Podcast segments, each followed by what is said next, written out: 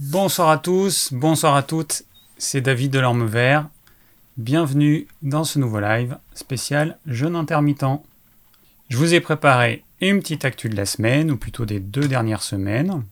Alors, je vais commencer par mon repas du jour. Alors aujourd'hui, j'ai un peu innové. Samedi dernier, donc toutes les semaines, je vais faire mon petit marché pour acheter ce que je n'ai pas. J'ai un petit potager, mais on ne fait pas tout. Et puis, je n'élève que des, poules et des poulets. Et donc, j'ai des œufs et de, la, viande de poulet, mais c'est tout. Et euh, bah, du coup, j'ai acheté pour changer des rognons de bœuf. Alors, il existe des rognons de bœuf, des rognons de veau, euh, des rognons de porc, je sais pas, probablement. En tout cas, chez mon boucher, qui a un boucher qui fait de la qualité, eh ben, il y avait des rognons de bœuf, et c'est un produit qui est vraiment pas cher, puisque c'est 5 euros le kilo. Les rognons de veau, je me souviens plus à combien c'était, mais c'était quand même plus cher. J'ai voulu tester, et donc on a mangé ça à midi. Alors en fait, c'est hyper simple à faire. C'est euh, pas long en plus. Ça n'a pas besoin de cuire longtemps, et ça ne doit pas trop cuire longtemps, parce que sinon ça devient trop dur. Euh, je les ai fait avec euh, des champignons de Paris, poireaux, oignons, crème fraîche exceptionnellement. Il me restait de la crème fraîche de je sais plus quand. Je voulais pas qu'elle se perde et c'est vrai que c'est ce qui se fait traditionnellement, mais la crème fraîche, mais j'aurais pu mettre autre chose. Bon, là, il fallait que je la finisse, donc c'était la crème fraîche. C'était super bon. Euh, bon, on trouve des recettes, hein, je ne vais pas euh, vous donner la recette. C'est la première fois de ma vie que j'en faisais. Je suis allé voir, cinq minutes avant de préparer le repas de midi, je suis allé voir une recette pour voir grosso modo comment ça se cuisait. Je ne savais pas si ça avait besoin d'être mijoté ou si euh, ça se faisait au dernier moment. Ça se fait comme du foie, ça se fait au dernier moment. Et euh, ça cuit. Euh, bah, c'est les légumes à la limite qui ont peut-être mis le plus de temps à cuire. la viande en elle-même, peut-être une dizaine de minutes. Voilà, c'est très rapide, très bon, et puis ça change. Hein. Moi, je vous conseille de varier votre alimentation, de varier vos sources de protéines animales. Et donc, on a le cœur, on a le foie, et ben on a aussi les rognons. Il y a les gésiers pour les volailles. Voilà, vous variez les goûts et vous variez les nutriments qui seront apportés par ce, cet abat hein, qui contient certains nutriments que, vous n'allez pas avoir dans d'autres abats. Euh, il y a Booboy qui me dit comment tu fais pour tuer les poules? Et eh ben c'est pas moi qui le fais, c'est mon copain qui s'en charge. En gros, entre nous deux, c'est lui qui a le moins de problèmes parce qu'on peut pas dire que c'est plus facile. Enfin, on va dire que si c'est plus facile pour lui que pour moi, mais ça reste quand même pas évident. Il a son petit rituel. Et, euh, voilà. Et le but, c'est que ça dure quelques secondes et ça dure pas plus de quelques secondes. Et c'est vrai qu'il n'y a pas longtemps, j'ai parlé avec, euh, avec quelqu'un qui est venu nous voir. Et il me disait qu'il avait vu un vieux monsieur. Alors, euh, il avait une, une poule qui, était un peu vieille et donc il a voulu qu'elle soit tuée parce qu'elle bah, était malade.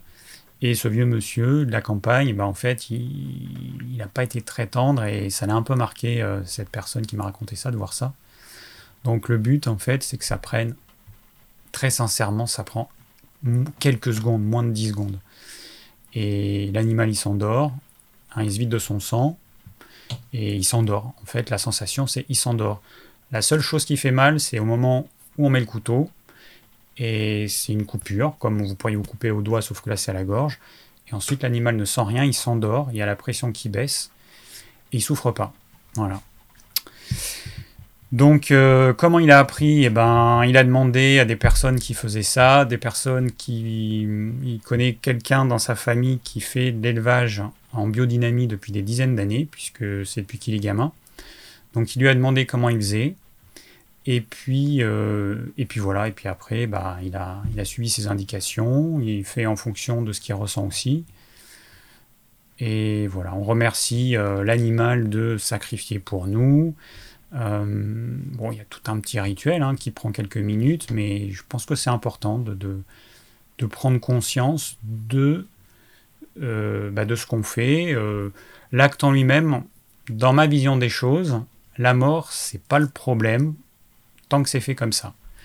Le plus gros problème, c'est l'élevage, parce qu'un animal qui va être élevé pendant des semaines, des mois ou des années dans des conditions abominables, c'est là qu'il y a un gros problème. La mort, ça dure quelques secondes. La mort en elle-même, c'est pas ce qu'il y a de plus long. Mais l'élevage, oui, c'est un vrai problème. Donc nous, les animaux, ils sont un petit peu au paradis. Hein. Ils, font, ils ont un grand parc, ils sont en liberté, ils sont bien nourris. À midi, enfin cet après-midi, j'aurais encore fait une petite pâtée, triticale concassée avec de l'ortie fraîche. Il y avait un petit peu de gras euh, qui me restait, euh, du gras de, du gras, euh, bah, le gras des, des rognons, puisqu'en fait, quand on prépare les rognons, on enlève le gras qui est dans la partie centrale. J'ai fait cuire ce gras, ça fait une espèce de bouillon qui donne le grain très appétant pour les poules, enfin beaucoup plus appétant. Et du coup, j'ai mélangé ça avec des orties que j'ai passées au blender. Et voilà, donc ça leur fait une, une mixture qu'elles aiment, qui contient de l'ortie. Des fois, je rajoute du thym, du romarin. Ça permet de leur donner des plantes aromatiques à manger et, euh, d'avoir des poules, euh, des poulets en bonne santé. Voilà. Donc, euh, bah voilà. Bon, hein, c'était juste. Et puis du coup, là, juste avant le live, il y a 10 minutes, j'étais, je finissais de, découper, enfin, de vider et de découper les poulets. Donc, on le fait par 3 ou 4. 4, c'est un peu trop. Donc, la prochaine fois, ce sera par 3. Mais on a encore une vingtaine à tuer. Donc, on va faire à peu près 3 par semaine. Et puis voilà. Et puis après, on... je vide, je découpe, je mets au congélateur. Lui, il tue et il plume, ce qui est déjà beaucoup. Voilà, on se répartit les tâches comme ça en fonction de ce que chacun on préfère faire, lui des tests vidés. Moi, ça ne me pose pas de problème. Et puis du coup, en faisant chacun euh, euh, la même tâche, on devient plus performant, on va plus vite, donc c'est pas plus mal. Et ben voilà, tout ça pour dire que à midi j'ai mangé des rognons. En entrée, on avait une salade. Alors comme toujours, bon, nous on a un petit potager, donc on a pas mal de choses dans le jardin. J'ai acheté au marché quelques trucs qu'on n'a pas. J'ai acheté du fenouil, du céleri rave, euh, de la betterave et, et, et, et, et du radis. Voilà. Nous, on va avoir des radis cet hiver, mais euh, bah, on n'avait pas prévu euh, encore. Hein. on fait petit à petit notre potager, on apprend aussi. Donc euh, voilà, quatre légumes racines que je râpe. Hein. Le fenouil, je le coupe en tout petits morceaux. Le reste, je le râpe. Ah, il y avait aussi des carottes. voilà. Et donc j'alterne. Je mets pas tout hein, dans chaque salade, mais j'alterne. Je mets des feuilles. Donc on a des feuilles de chou kale, de la salade, du, ou de la tétragone, de la ciboulette, et puis je râpe un petit peu de légumes racines. Donc je mets légumes racines, légumes feuilles. Donc une salade, euh, les rognons avec euh, des légumes, et puis exceptionnellement, en dessert, on a eu des châtaignes. Donc il y a ma belle maman qui est venue aujourd'hui, qui nous a ramené des noix et des châtaignes. Euh, bah, du coup, j'ai mangé les deux. Voilà. Alors, je vois vraiment la différence entre un repas uniquement avant ça, avant les châtaignes et les noix, et puis après. C'est beaucoup. J'ai mangé euh, depuis le printemps, tout l'été, et puis l'automne, là, jusqu'à maintenant, quasiment pas de féculents. Et de temps en temps, c'est rare, et je vois la qualité de digestion, elle est phénoménale. C'est beaucoup plus léger, beaucoup plus simple. Euh, pas de lourdeur après le repas, et dès qu'on rajoute des féculents, là ça devient un petit peu plus compliqué. Donc, euh, mais bon, la châtaigne, ça reste quand même un fruit de saison, ça va pas durer très longtemps. En tout cas, les châtaignes naturelles, après, euh, s'abîment au bout de quelques semaines. Donc j'en profite, on va manger un petit peu de châtaigne. Il y a des amis qui nous avaient amené aussi, que j'ai congelé. Voilà, c'est, euh, ça fait partie des, euh, des, produits de saison. Donc vous voyez un petit peu comment je fais. Bah, là, il y a des châtaignes, je vais en manger de temps en temps. Et puis après, il n'y en aura plus, donc j'en mangerai plus. C'est aussi simple que ça. Au lieu de manger des féculents toute l'année, bah, moi j'en mange le moins souvent possible. Et parfois, donc parfois des pommes de terre, parfois, bah, hier on a mangé d'ailleurs des pommes de terre vapeur, enfin des, j'aurais mangé deux petites, enfin deux moyennes. Euh, parce qu'on a envie de manger des patates, tout simplement, mais ça reste vraiment ponctuel. Et puis les noix, eh ben les noix, c'est pareil, hein, c'est un produit euh, qui ne dure pas longtemps, parce que la noix rancit très vite. Au printemps, quasiment toutes les noix sont rances. Sinon, il faut les conserver, je ne sais pas comment, je ne sais pas ce qu'ils utilisent comme produit, ou il faut les conserver dans des frigos. Bon. Euh, voilà pour le repas. Petit carré de chocolat avec les, châtaignes que j'ai cuites. Ah oui, je vais vous donner juste ma recette. Comment je fais cuire mes châtaignes? Alors il y a plein de façons. Mais moi, la façon que je trouve la meilleure, c'est vous mettez vos châtaignes dans une casserole d'eau, suffisamment d'eau Je pense par rapport au volume de châtaigne, euh, je fais euh, dépasser de 4 cm peut-être. Je rajoute du gros sel et de la badiane qu'on appelle aussi anis étoilé. Ça diminue les gaz, enfin en tout cas en théorie, parce qu'à mon avis dans deux jours je vais péter. Bon, comme tout, comme la plupart des gens. Euh, mais bon, en théorie c'est censé diminuer les gaz et surtout ça donne un léger goût qui va très bien avec la châtaigne. Euh, et, j'ai vu il n'y a pas longtemps une vidéo qui montrait comment enlever la peau. Alors en fait c'est très simple, vous pouvez regarder sur YouTube.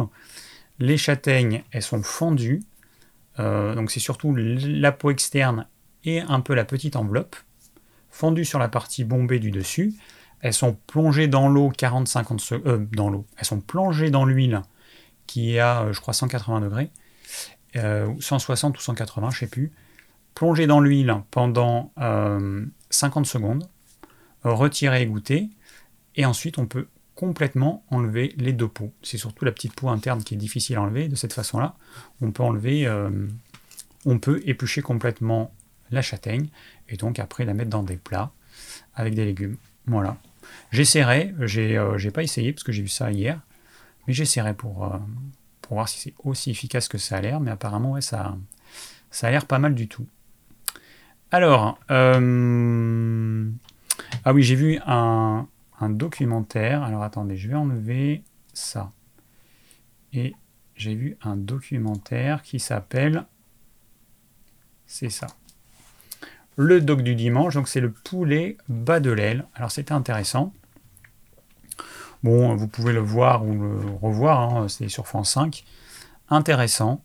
Euh, bon, évidemment, élevage industriel contre petits élevages. Euh, des élevages industriels avec euh, des poulets qui grossissent en 5 semaines.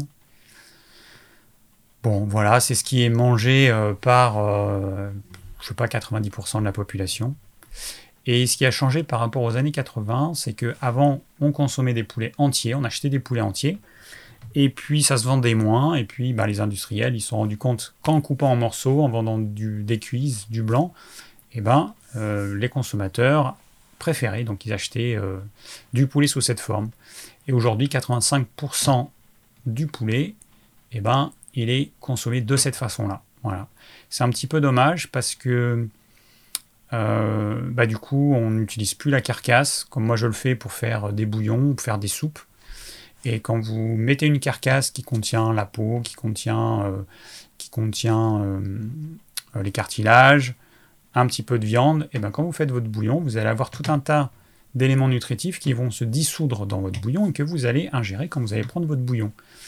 Et du coup, on se limite à du blanc et de la cuisse. Voilà, c'est un petit peu dommage parce qu'on perd les bénéfices de, euh, du bouillon de carcasse. Bon, après, euh, rien d'extraordinaire dans ce documentaire, mais euh, voilà, juste cette petite remarque. C'est vrai que j'avais pas fait attention au fait que, euh, bah, en fait, on mangeait plus de poulet entier. Moi, je me rappelle quand j'étais gamin, bah, c'est vrai que les poulets découpés, ça n'existait pas, ou je m'en souviens pas. On achetait toujours des poulets entiers. Et vu que c'est moi qui faisais la cuisine, j'ai commencé à faire la cuisine quand je suis arrivé à Paris vivre chez ma mère à 12 ans et demi. C'est moi qui cuisinais parce que bah, ma mère a travaillé, mes parents étaient divorcés, donc ma mère travaillait. Et, puis la cantine, c'était infâme. La cantine, c'était horrible. Donc maman m'a dit, eh ben, si tu veux pas aller à la cantine, bah, tu vas cuisiner, parce que bah, moi je bosse, en gros, hein, c'est ça. Et puis du coup, c'est très très bien, parce que bah, j'ai commencé à cuisiner, ça m'a plu. Et euh, bah, du coup, je me rappelle qu'à l'époque, j'achetais des poulets entiers que je faisais. Voilà. Alors, autre chose, j'ai noté plein de petites choses. Ah oui, un article que j'ai sur les genoux. Alors d'un magazine que je lis et que je vous recommande, un magazine indépendant qui s'appelle Alternative Santé.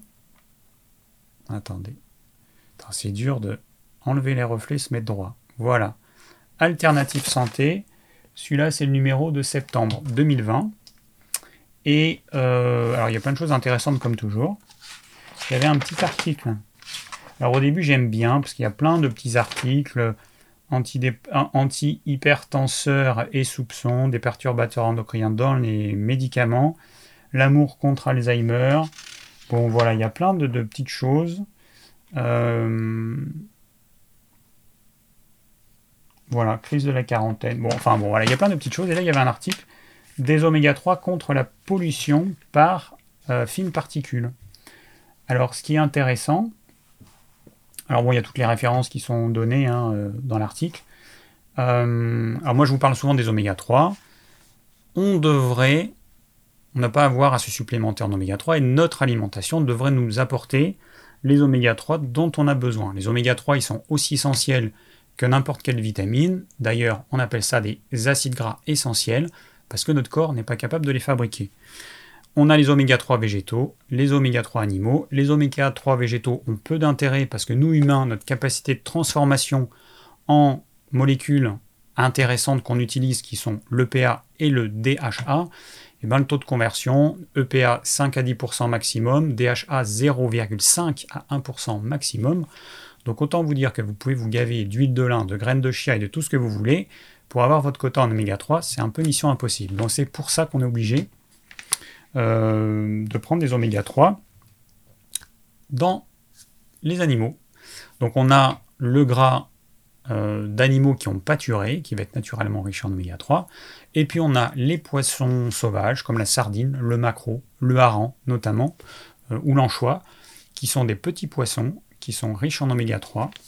Et moi, c'est ça que je conseille. J'ai encore eu quelqu'un, une cliente qui a appelé tout à l'heure, euh, sur Digiform et qui m'a dit euh, j'aime pas le poisson et puis en plus euh, mes enfants ils aiment pas ça ou c'est pas les poissons qui contiennent des oméga 3 le plus oméga 3 qu'ils aiment.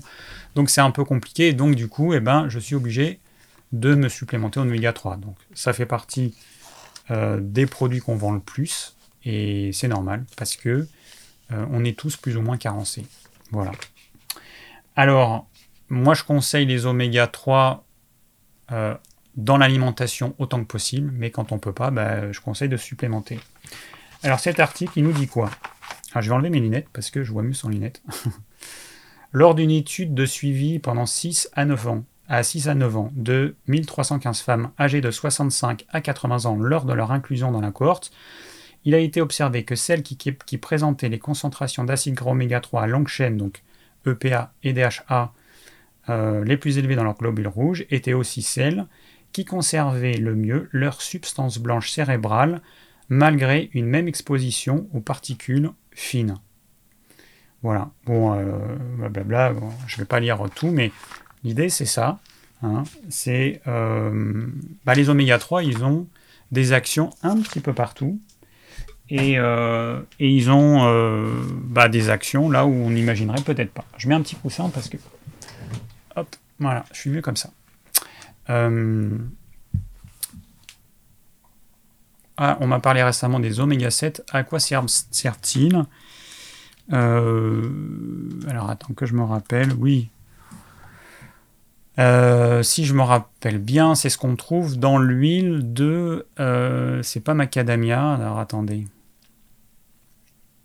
Bon, on peut imaginer qu'on va trouver d'autres types d'oméga 3 qui sont intéressants. Euh, bah, je sais pas. Il faudra que je cherche. Bon, bref. Hein. Euh, je ne sais pas tout loin de là, et euh, bah, quand je sais pas, je sais pas, tout simplement. Alors je continue, désolé hein, de ne pas pouvoir répondre à ta question Estelle, mais voilà, je sais pas. Alors Covid, ah oui, Covid et Covid aux USA, alors j'ai vu un documentaire qui est passé dans Enquête exclusive sur bah, les États-Unis dans cette période Covid. Euh, et, c'est vrai qu'il y a des choses, on peut, ne peut pas imaginer ça en France, mais par exemple, aux États-Unis, il y a à peu près 108 millions de locataires. 108 millions. Et sur ces 108 millions, il y en a à peu près 40, millions, 40 euh, millions qui risquent de se retrouver à la rue d'ici à la fin de l'année. Voilà. Alors une fois que le juge y prend la décision, le locataire est expulsé sous 10 jours.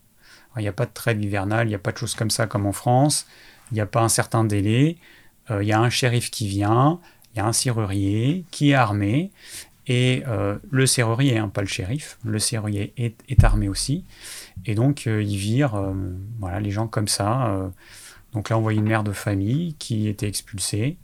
Donc en pleine épidémie de Covid, c'est assez exceptionnel. Alors là, euh, Trump, et il y a les élections hein, évidemment euh, qui vont arriver dans quelques jours. Donc Trump, il a stoppé les expulsions, mais elles vont reprendre bah, d'ici quelques semaines. Voilà. Alors, ce qui était intéressant, enfin intéressant, étonnant plutôt, c'est de voir que même les nantis, euh, eh ben, ils se retrouvent euh, du jour au lendemain sans aucune ressource. Il y a par exemple, par, exemple des gens avec des BM, euh, une Tesla. Une Tesla, c'est une voiture à 50 000 dollars. Donc, qui arrivent à des endroits de distribution de nourriture parce qu'ils n'ont plus aucun revenu. Ils n'ont plus de quoi se nourrir. Voilà, c'est assez impressionnant. le chômage, aux États-Unis, c'est pas comme en France. Il y a des gens qui sont retrouvés au chômage du jour au lendemain sans aucune indemnité pendant six mois. Euh, il y en a d'autres qui ont des petites indemnités. Enfin, c'est euh, le Far West là-bas. Hein. On ne se rend pas compte de la chance qu'on peut avoir en France. Euh, ah oui, dans le docu, il y a une famille. bon, ils n'ont plus de travail, c'est des restaurateurs et d'ouvrir un restaurant. Leur petit-fils de 6 ans, il se casse le bras. Et euh, ils n'ont pas de sécu, parce que la sécu, ils expliquent que soit c'est l'employeur qui la paye, donc eux, ils sont à leur compte, soit si eux, ils la payent, c'est à peu près 1500 dollars pour une famille, ce qui fait quand même beaucoup. Euh, et, donc s'ils veulent soigner leur enfant, ça leur coûte 11 000 dollars. Voilà. Et puis le père, il disait qu'il s'était cassé euh, les, la clavicule, il n'avait pas pu se faire opérer, que ça coûtait, je ne sais plus, 16 000 ou 18 000 dollars. Voilà, ça c'est les États-Unis. C'est euh, voilà, c'est incroyable. Euh, ah oui, puis il y avait une famille qui se disait chanceuse de pouvoir dormir dans sa voiture parce qu'il y avait des autres qui euh, ne pouvaient pas et, et qui devaient dormir dans la rue. Voilà. C'est assez hallucinant. Il y a tellement de gens qui pensent que les États-Unis, c'est un super pays où il fait bon vivre. Oui, si tu as beaucoup de fric, c'est bien. Mais si tu as beaucoup de fric et puis que du jour au lendemain tu n'en as plus, bah, tu te retrouves à la rue comme tous les autres. Voilà. Euh, qu'est-ce que j'ai noté encore? Alors, euh, un documentaire aussi intéressant. Euh, je vous mettrai le lien, La Grande Malbouffe, parce que on le trouve sur YouTube, en tout cas pour l'instant, je ne sais pas si ça va durer. C'est un documentaire qui a été fait notamment par Arte et qui a été diffusé sur euh, la, chaîne, RTS, donc la télé suisse, si je m'abuse. Alors, dans ce documentaire, donc ils partent sur un cordon bleu. Un cordon bleu, c'est quoi? C'est euh, euh, un filet de dinde qui est roulé dans un cœur de fromage avec du bacon autour, euh, de la chapelure, de l'œuf et qu'on fait frire. En gros c'est ça. Et la version industrielle qui contient 30 ingrédients, qui est faite avec des trucs. Alors il y a des additifs, il y a des produits chimiques. Bon, il y il y a plein de choses pas très ragoûtantes. Et puis la viande, c'est c'est une espèce de bouillasse qui a raclé des ailes et des cuisses. Et donc, comme ça se tient pas, c'est une espèce de viande hachée. Euh, ils sont obligés de rajouter des additifs, des protéines de blé, des machins, de l'eau, pour que ça fasse quelque chose qui ressemble à peu près à une escalope. Et puis, euh, ils montrent aussi la version vegan, qui est encore pire, puisque là, faut tout reconstituer de façon artificielle. Euh, et donc, on apprend ce que c'est que le cracking. Alors, le cracking, je ne sais pas si vous en avez entendu parler. Ça consiste à prendre un, un aliment, par exemple des pois euh, des pois qui vont être séchés, broyés, centrifugés, séchés en différentes poudres. Et donc on va avoir de l'isolat de protéines de pois, on va avoir euh, des fibres externes de pois, fibres internes de pois et de l'amidon. Voilà.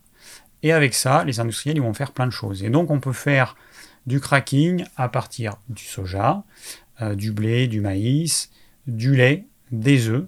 Et donc on va extraire plein plein de choses protéines de machin, enfin bon, des sucres, tout ce que vous voulez.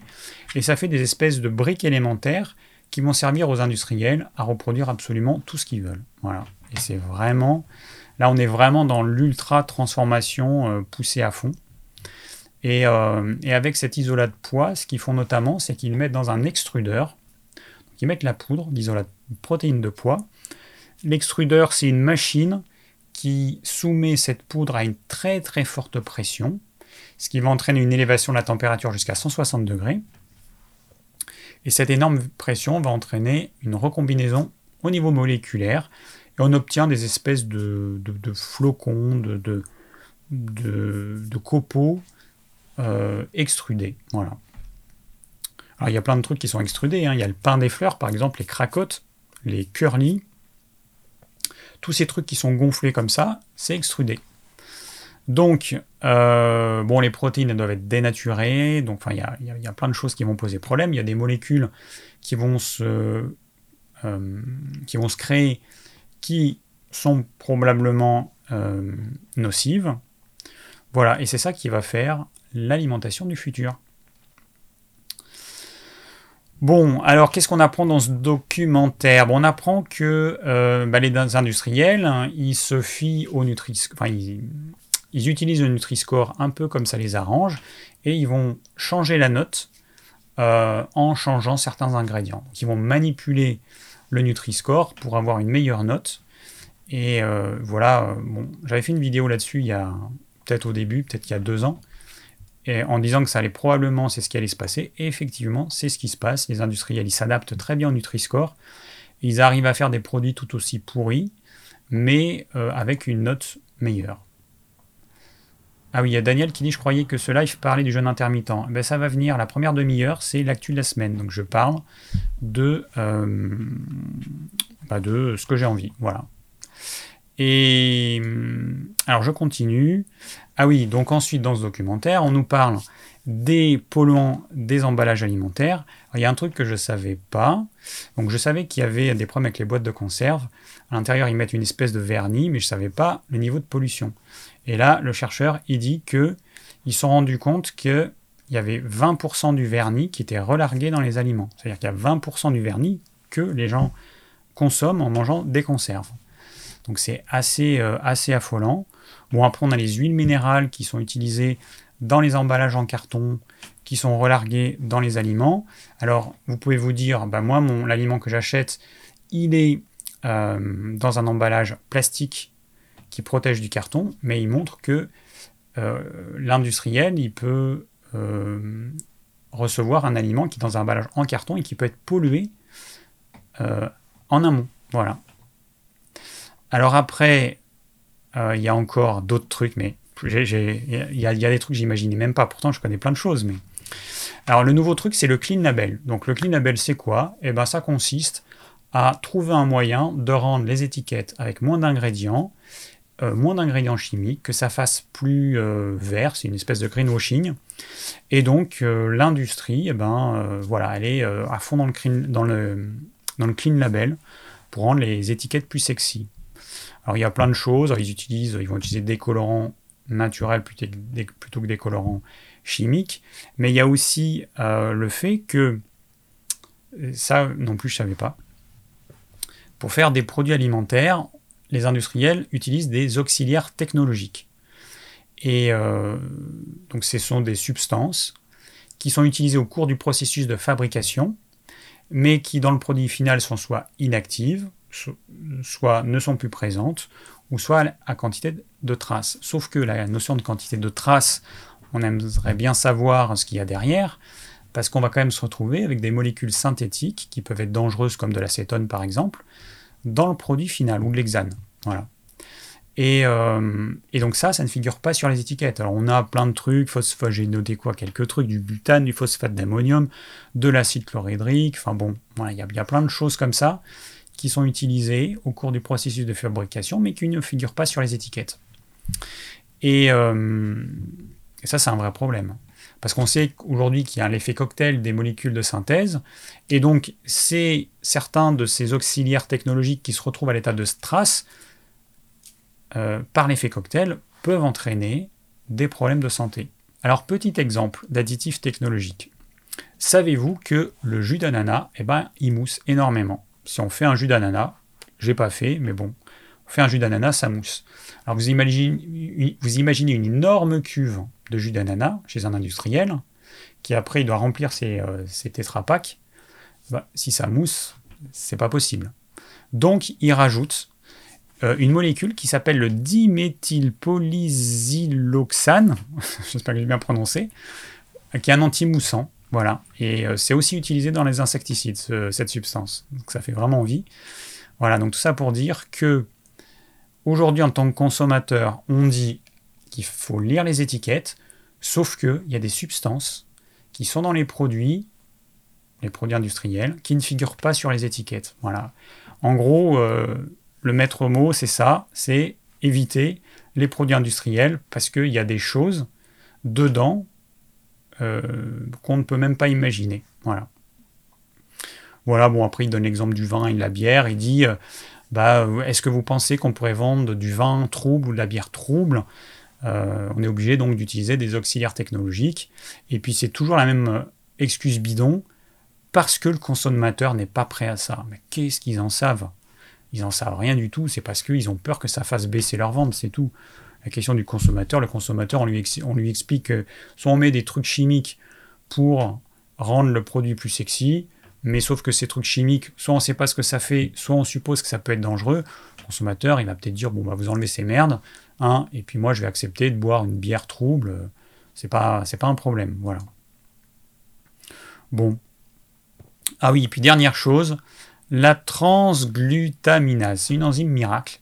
Cette enzyme, vous mélangez des petits morceaux de viande ou des petits morceaux de poisson avec cette enzyme, vous la mettez dans du papier cellophane là ou dans un plat, vous attendez 6 heures et au miracle, vous avez un beau rôti que vous pouvez trancher.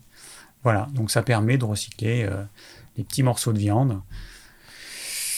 Voilà le monde merveilleux de l'industrie agroalimentaire. C'est vraiment extraordinaire tout ce qu'ils peuvent faire. Donc moi je vous recommande d'éviter tous ces produits-là au maximum et de vous diriger vers des produits bruts, des légumes, des fruits, de la viande, du poisson, des œufs, des produits non transformés, des produits euh, donc bruts, des produits de saison, locaux si possible, que vous allez cuisiner. Voilà. Bon, alors, euh, je ne trouve pas le lien vers cette vidéo. Euh, mais parce qu'il n'y a pas forcément de lien. je peux mettre le lien de la vidéo là, mais je la mettrai sous la vidéo. Le lien, pas de ce dont je viens de... non, le lien... Ah ben si, c'est ça. Voilà, je vous mets le lien sur YouTube de la vidéo là dont je parle. Et je le mettrai dans la description pour le replay. Bon, allez, on passe tout de suite au thème de ce soir, à savoir le jeûne intermittent. Alors, il y a eu déjà pas mal de questions qui ont été posées, j'ai vu, donc ça va être dur de répondre à tout le monde, mais euh, ça fait partie des thèmes. À chaque fois, il y a beaucoup de questions, je vais essayer d'aller vite. Euh, bon, le jeûne intermittent, c'est quelque chose que je pratique depuis un peu plus de 3 ans. J'ai commencé en septembre 2017. Euh, J'avais commencé par des jeûnes dans l'été, au mois d'août, je crois. Et puis, et puis, ce qui me gênait avec le jeûne, c'est le fait que ça reste ponctuel. On jeûne, on pose, et je, voulais une solution, quelque chose que je puisse faire tous les jours. Je ne savais même pas que le jeûne intermittent existait à l'époque. Hein. Et puis en regardant sur Internet, j'ai trouvé cette histoire de jeûne intermittent. Je pense que j'avais dû voir les vidéos de Thierry Casasnovas à l'époque qui en parlait. Et voilà.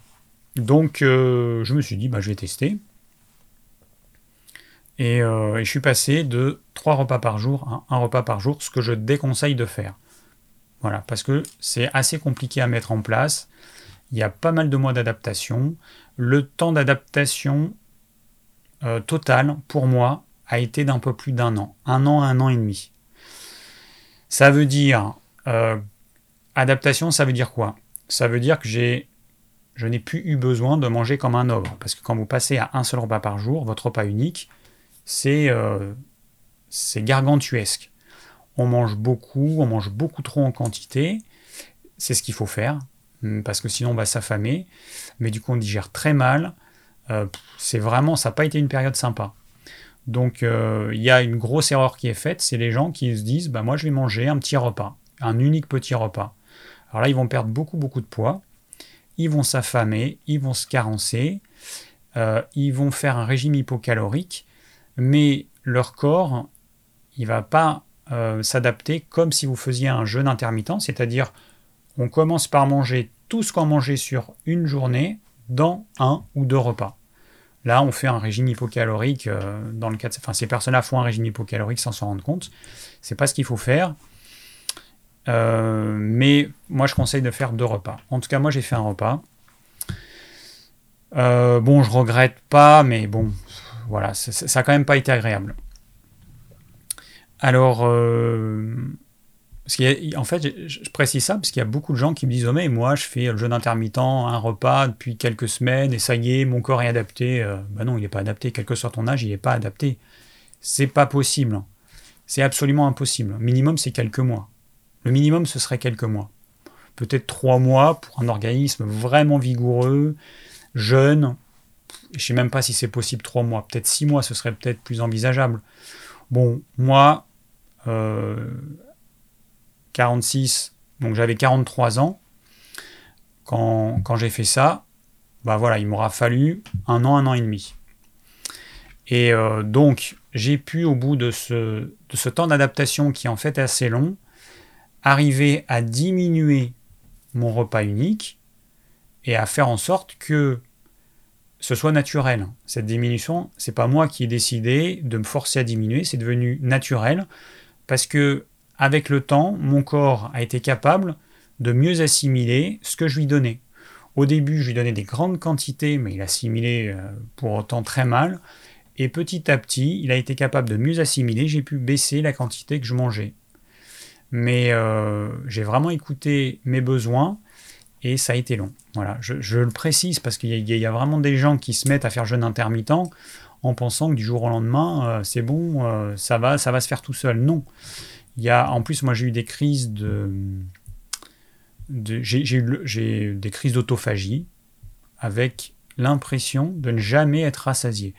Je mangeais, je mangeais, je mangeais. Mon repas, enfin mon estomac était plein. J'avais les dents du fond qui baignaient et je me sentais pas rassasié. J'avais encore envie de manger. Donc ça, ça peut être problème. Attention aux personnes qui euh, ont des troubles euh, du comportement alimentaire. Attention, ça peut révéler euh, la boulimie chez quelqu'un qui avait réussi à, dépasser ça, ça peut réveiller ça. Donc c'est un vrai problème. Donc c'est vraiment pas anodin. Voilà. Bon, c'était la mise en garde que je voulais faire. Sinon, pour moi, je pourrais pas revenir en arrière parce que je me sens vraiment mieux comme ça. Vraiment. Alors, cet été, euh, en fait, depuis qu'on a eu les woofers, donc en mai, j'ai fait deux repas par jour, la plupart du temps, sauf de temps en temps un repas, mais c'était plus souvent deux repas. Et vraiment, je, mangeais parce que c'était quand même une situation assez stressante. Et je mangeais plus par envie de manger, par besoin euh, émotionnel, que par besoin physique. Et c'est vrai que j'ai vraiment senti la différence en termes de, alors confort digestif, de niveau d'énergie, et puis de bien-être global, j'ai vraiment senti la différence. Je sentais que mon corps, il s'alourdissait, il s'encrassait. Au bout d'un moment donné, quand vous êtes à l'écoute de votre corps, vous, vous sentez ça. Et je vous invite vraiment à être vraiment à l'écoute de votre corps pour ressentir ce qui se passe, parce que euh, c'est le meilleur indicateur. Euh, et, là, bah, du coup, euh, début octobre, bah, on a fini le, woofing. Et, euh, bah, j'ai recommencé mon repas unique, sauf de temps en temps, mais ça reste un repas léger le soir, que je fais en plus du repas de midi, parce que mon repas unique, je le fais le midi. C'est vrai que c'est beaucoup mieux. Pendant deux ans, j'ai fait mon repas unique le soir. Je trouvais ça plus pratique. La journée, j'étais pas coupé le midi par le repas. Je trouvais ça plus pratique, sauf que ce repas unique le soir, c'est quand même pas top. Hein. Euh, c'est clair que quand on est plein à craquer, euh, pour dormir, c'est pas l'idéal. Donc mon repas unique le midi, bah, c'est ce qui est le mieux, voilà pour le moment. Euh, voilà, et là je suis content d'avoir recommencé. Là on va recommencer les jeûnes aussi. On va refaire des petits jeûnes. Alors je dis on parce que c'est vrai que quand on est en, à plusieurs, enfin quand, on est en couple, c'est quand même plus facile de faire les choses à deux en même temps. C'est plus difficile euh, de jeûner quand l'autre il est en train de se faire un bon petit repas. C'est clair que c'est pas évident. Donc du coup, on essaie de faire nos jeûnes à deux. Et euh, donc là, on va reprendre, on va se faire des petits jeûnes. Voilà. Bon, est-ce que j'avais autre chose à vous dire? Donc, ah oui, et puis alors, euh, au sujet que j'ai fait deux repas, l'été d'avant encore, comme bah, je mange des fruits, j'ai un jardin avec plein de fruits depuis les nouilles chez nous, ils commencent en mai, les premiers fruits. Euh, là, on a encore, j'ai mangé encore euh, il y a quelques jours une figue. Il reste quelques poires que j'ai cueillies il y a quelques semaines et quelques pommes. Et sinon, on va voir les kakis là, qui vont bientôt être mûrs ici. Voilà. Et donc, du coup, on a des fruits bah, de mai à novembre. Voilà. Et puis après, les kakis, ça se garde jusqu'au printemps sans problème. Et en plus, pour garder les kakis, c'est très simple. Une fois qu'ils sont bien mûrs, vous les mettez dans le congélateur, vous les gardez dans le congélateur et vous les sortez, vous les laissez se décongeler tranquillement et vous les mangez comme s'ils n'avaient pas été congelés. C'est impressionnant. Donc c'est un moyen de pouvoir consommer du kaki plus tard. Euh, et du coup, ben, euh, je ne peux pas manger mes fruits dans le repas, hein, parce que sinon, euh, indigestion assurée. Donc c'est pour ça que si je veux manger des fruits l'été, eh ben, je mange mes fruits avant le repas. Voilà, quoi qu'il arrive avant le repas. Donc là, cet été, bah, c'est soit en fin de journée ou en début de soirée, soit deux heures avant mon repas du midi. Donc c'était dans la matinée. Euh, bon, j'ai tout dit. Le reste, ça va être euh, bah, dans les questions que je vais répondre aux questions. Alors j'ai Joseph, j'ai un conseil à te demander, si tu peux y répondre, que penses-tu des stages de naturopathie? Ma fille veut s'inscrire à un stage payant à 8000 euros l'année, envie de devenir naturopathe. Ce stage a un, lieu à hier, dans le Var. Euh, eh ben je sais pas, parce que je connais pas. Euh, c'est peut-être une bonne école, c'est, je sais pas, je connais pas, donc c'est impossible de répondre. Alors, ensuite j'ai Fabio qui me demande est-ce que le jeûne intermittent pourrait à force baisser les stocks de dopamine vu qu'en jeûne on fonctionne sur l'adrénaline? Alors, euh, alors, la réponse est je ne sais pas. Mais ce qu'il faut comprendre, c'est que la plupart des études qui sont faites sur le jeûne intermittent sur l'homme, parce qu'il y a des études qui sont faites sur l'animal, et qui peuvent être, faites sur des durées assez longues, hein, parce que un an pour une souris, ça équivaut à je sais pas combien, à 10 ans ou 20 ans pour nous. Donc, euh, bon, les études sur animal, ça donne des indications, mais ça ne peut pas être transposable à l'homme. Et donc, une étude sur l'homme, ça coûte cher. Plus il y a de participants, plus ça coûte cher. Plus c'est long, plus ça coûte cher. Donc, la plupart des études sur le jeûne intermittent, c'est en moyenne 3 mois, pardon. C'est en moyenne 3 mois. Et 3 mois, c'est même pas le temps nécessaire pour que notre corps s'adapte pleinement à cette nouvelle façon de s'alimenter. Donc on ne peut pas en dire grand-chose. Donc, ces études qui vont dire que durant cette petite phase d'adaptation, il y a tel niveau d'hormones qui est en quantité importante et ça n'a pas trop de valeur. Parce que l'intérêt du jeûne intermittent, c'est de passer cette, phase d'adaptation. Donc en gros, pour moi, le jeûne intermittent, il commence au bout d'un an et demi, à partir du moment, enfin l'intérêt plutôt du jeûne intermittent, il commence au bout d'un an et demi après le début, hein, euh, après que vous ayez commencé à pratiquer le jeûne intermittent. Avant, vous êtes en phase d'adaptation. Voilà. Donc, le corps, il va s'adapter. Donc, dans cette période de transition, les hormones vont fluctuer parce que ça représente un stress pour le corps. Mais une fois que vous avez dépassé cette phase d'adaptation, eh ben, les niveaux d'hormones, ils vont se normaliser. Et, du coup, pour moi, il n'y a pas du tout à s'inquiéter hein, euh, sur les niveaux de dopamine ou de tout ce que tu veux, une fois que tu as passé cette phase d'adaptation. Alors, il y a Claudie qui nous dit J'ai 63 ans, je voudrais faire un jeûne intermittent plus tôt le soir, car le matin j'ai faim. Est-ce possible pour moi, car le soir pas spécialement faim? Alors, en toute logique, si tu n'as pas faim, ça veut dire que tu n'as pas d'énergie pour digérer le soir. Donc, c'est pas du tout conseillé de, euh, de faire ton repas le soir. Tu vas faire un repas que tu vas pas digérer parce que tu n'as pas assez d'énergie. Nous ne sommes pas tous égaux. Il y a des personnes qui ont beaucoup d'énergie le matin pour digérer, d'autres c'est plutôt le midi, d'autres c'est plutôt le soir. Et quelqu'un qui a pas faim le soir, a priori, son corps, il envoie comme message, bah ne mange pas. Ne mange pas parce que je suis pas capable de te fournir suffisamment d'énergie à ce moment-là pour pouvoir digérer. Donc ce serait, à mon avis, une grosse erreur de manger euh, le soir, faire un jeûne intermittent avec un repas le soir. On mange, là on a le plus d'énergie. Euh, et s'il y a vraiment un moment où vous avez peu d'énergie, ne mangez pas. Moi j'ai mangé le midi, j'ai mangé le soir. Dans les deux cas, j'avais faim. Et puis surtout quand vous faites un repas unique, je peux vous dire que vous n'avez pas de problème. parce que vous avez faim. Quand vous avez attendu euh, presque 24 heures, enfin 20 heures, 22 heures, je peux vous dire que vous avez faim. Et, c'est vrai que c'est ce qui m'a manqué cet été pour le deuxième repas. Et puis même pour le premier repas. Parce que en fait, quand je fais aujourd'hui deux repas, eh bien, le lendemain, je me rends compte que ma faim, c'est pas la même faim que quand je fais un seul repas.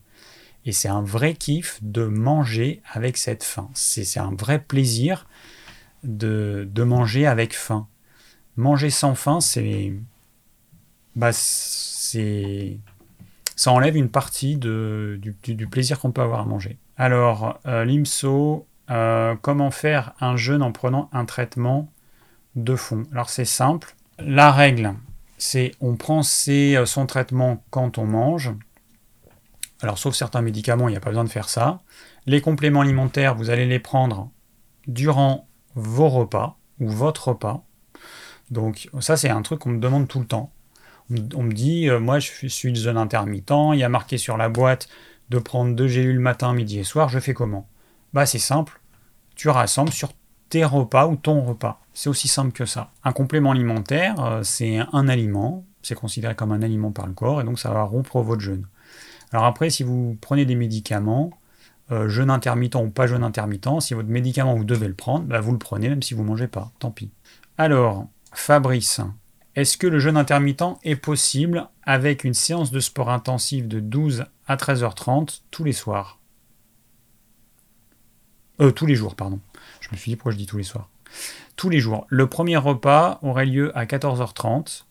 Si pendant l'entraînement, je bois un jus de carotte 250 ml dilué, je casserai le jeûne avec en plus des BCAA.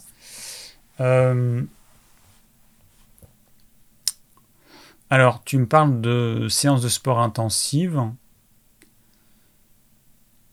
Euh, bon, ce qui est clair, c'est que le top du top, quand tu fais du sport, c'est d'avoir l'estomac vide. Ça, tous ceux qui ont testé, ils ne peuvent pas faire autrement.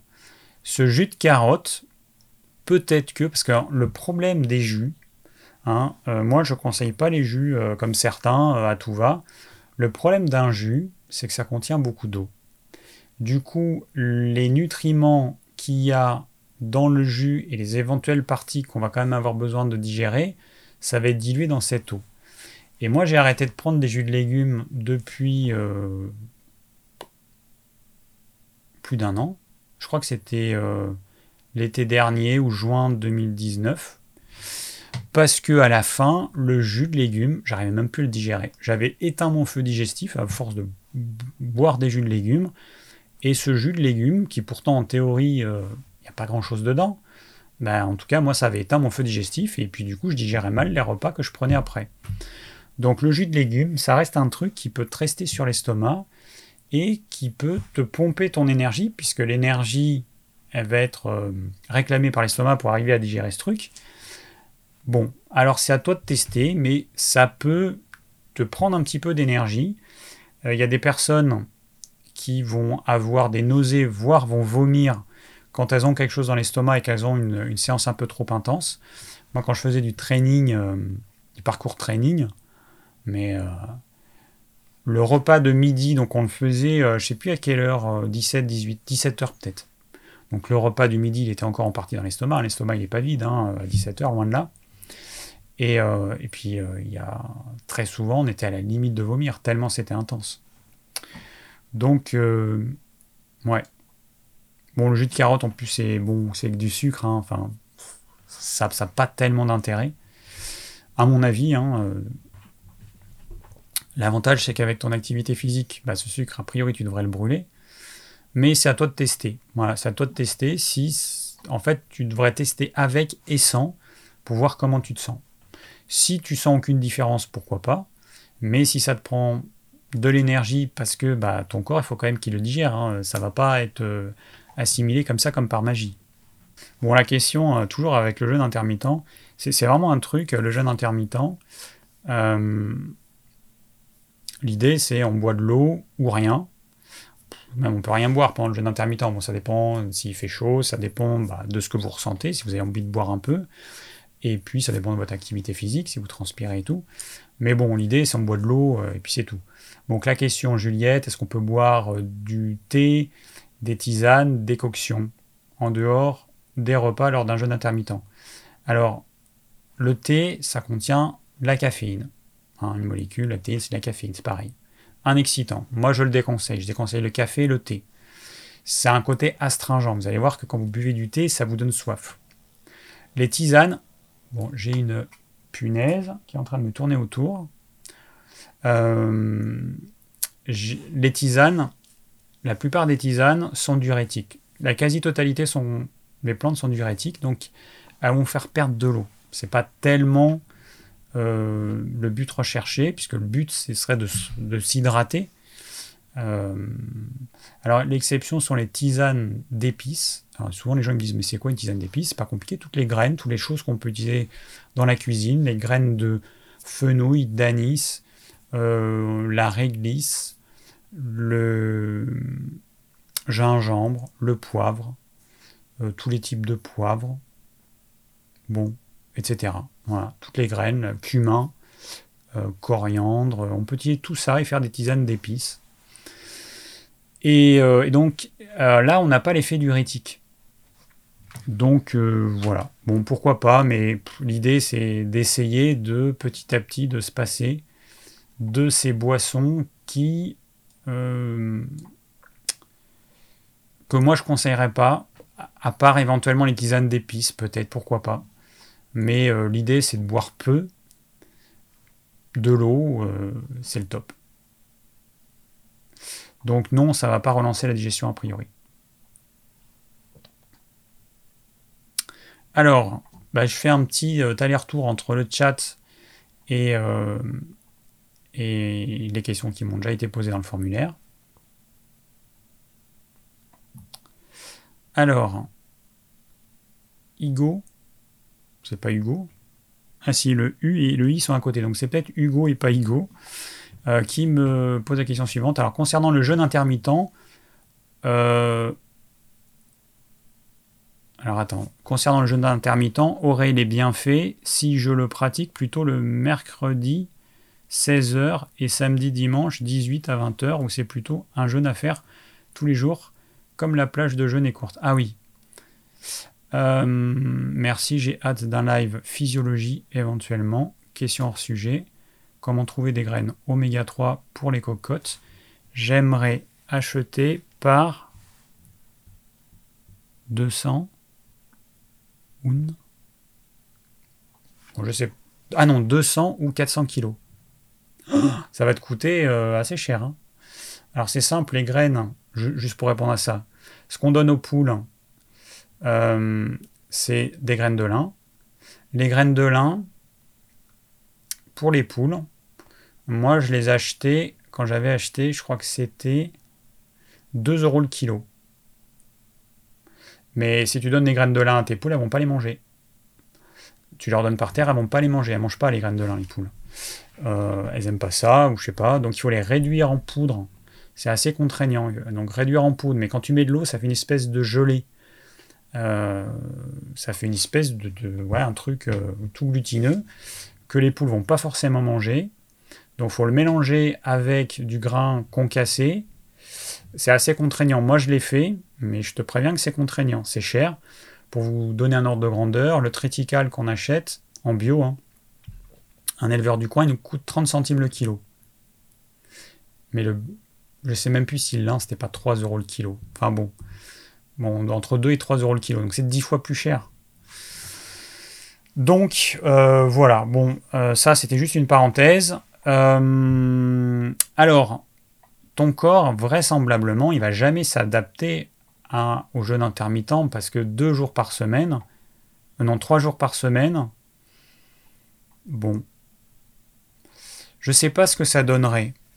Bon, il n'empêche que les pauses digestives, ça reste toujours bénéfique. C'est toujours mieux de faire des pauses digestives. Je sais pas ce que ça donnerait. En fait, trois jours de jeûne intermittent par semaine, je pense que c'est mieux que rien. Mais est-ce que le corps, il va comprendre que tu fais ça trois jours par semaine? Est-ce que tu vas avoir les mêmes bénéfices que le jeûne intermittent? Peut-être pas. Peut-être que tu auras certains bénéfices et, pas d'autres. Donc, euh, bah, il faut que tu testes. En tout cas, je pense que malgré tout, faire des pauses digestives, donc ne pas manger pendant 16 heures par exemple le mercredi, je pense que ça reste quand même bénéfique. Il vaut mieux faire ça que rien à mon avis. C'est pas la peine d'être puriste et de vouloir absolument être parfait. Si tu fais déjà ça, je pense que c'est très très bien. Euh, je vais. Ouais, non, si je vais lire la question suivante. Comme ça, je vais rajouter quelque chose. Alors, j'ai Alex. J'ai commencé le jeûne intermittent 16-8 il y a un mois afin d'être plus en forme, car je suis en fatigue chronique et j'ai également diminué les glucides, sauf après le sport. Du coup, j'ai augmenté les protéines, 2 grammes par jour et par kilo de poids de corps, et les lipides, 1 gramme par kilo de poids de corps. Je fais de la musculation un jour sur deux. Mon problème, c'est que je suis devenu très frileux. En plus, je pratique la douche froide et euh, je souhaiterais gagner du poids. J'ai perdu 2 kilos en un mois. Alors, tu viens juste de commencer le jeûne intermittent. Les premiers mois, si tu perds du poids, tu as un tempérament mince. Euh, donc, c'est normal. Les premiers mois, c'est tout à fait normal. Ton corps, il doit s'adapter. Si tu es frileux, si tu es devenu frileux, ça veut dire que. Alors, Ah oui, non, je suis devenu très frileux. Donc tu es devenu frileux. Ça, ça veut dire que ton métabolisme de base, il s'est mis au ralenti, il s'est abaissé. Au début, tout est normal. Il y, a, des déséquilibres, il faut que les choses se mettent en place, on va dire que c'est normal. Il faut juste que tu fasses attention à manger suffisamment, que tu ne sois pas passé à un, à un, petit régime hypocalorique sans faire gaffe. Voilà. Mais euh, vu ce que tu me dis, en termes de protéines, t'en manges, à mon avis, largement assez. Le gras, bah le gras, en fait, tu dois voir. Un gramme par kilo de poids, bon, ok, c'est une moyenne, mais tu dois voir si, euh, si c'est suffisant ou pas, sachant qu'à la différence des glucides, le gras, on a un, des détecteurs qui vont nous dire stop, j'en peux plus, euh, c'est trop. Avec les glucides, sachant qu'on mange des glucides qui sont transformés, hein, parce que je rappelle que euh, bah, un grain de blé qu'on transforme en farine, on va éliminer une partie du son. Cette farine, on l'utilise pour faire des pâtes ou pour faire euh, du pain, et ensuite qu'on va faire cuire, il y a plein de niveaux de transformation. Ça rend le produit beaucoup plus appétant que si on se faisait le grain de blé euh, dans de l'eau. Hein. Il y en a quelques-uns qui ont tenté l'expérience. Il n'y en a pas beaucoup qui, l'ont renouvelé. Euh, donc euh, les glucides qu'on mange, ils sont appétants, voire très appétants. Et, et ça interfère avec nos capteurs qui vont pas nous dire stop comme ils devraient le faire si c'était un aliment brut qu'on mangeait. Avec le gras, euh, on n'a pas ça, tant qu'on ne mélange pas avec des glucides, tant que c'est pas avec des produits euh, industriels, transformés, tout ça. Avec le gras, on a un côté euh, rassasiement qui est pas mal. Donc tu peux voir s'il ne faut pas que tu augmentes ta part de lipides. Mais ça ne fait que un mois que tu as commencé, donc tu es un bébé dans le monde du jeûne intermittent. Et il faut que tu acceptes que tu passes par une phase d'adaptation. Comme je l'ai dit, ça va demander. Alors il y a plusieurs phases Hein, dans cette grande phase d'adaptation, il y a plusieurs étapes. la perte de poids, euh, ça, va, ça devrait se rééquilibrer au bout de quelques mois. Hein. Deux, trois mois. Normalement, tu devrais reprendre du poids au bout de trois mois. Euh, mais bon, euh, l'adaptation globale, elle est longue. On est dans un monde où on est vraiment trop pressé. Hein. On aimerait avoir des résultats tout tout de suite. Il y a trop de vidéos qui parlent du jeûne intermittent et qui oublient de dire que il y a une phase d'adaptation qui est longue. Alors soit c'est des gens qui n'ont pas pratiqué le jeûne intermittent et qui vont donner leur avis alors qu'ils n'ont pas pratiqué, euh, soit, euh, bah soit je sais pas. Mais en tout cas la réalité c'est que euh, il faut du temps, hein, comme pour tout.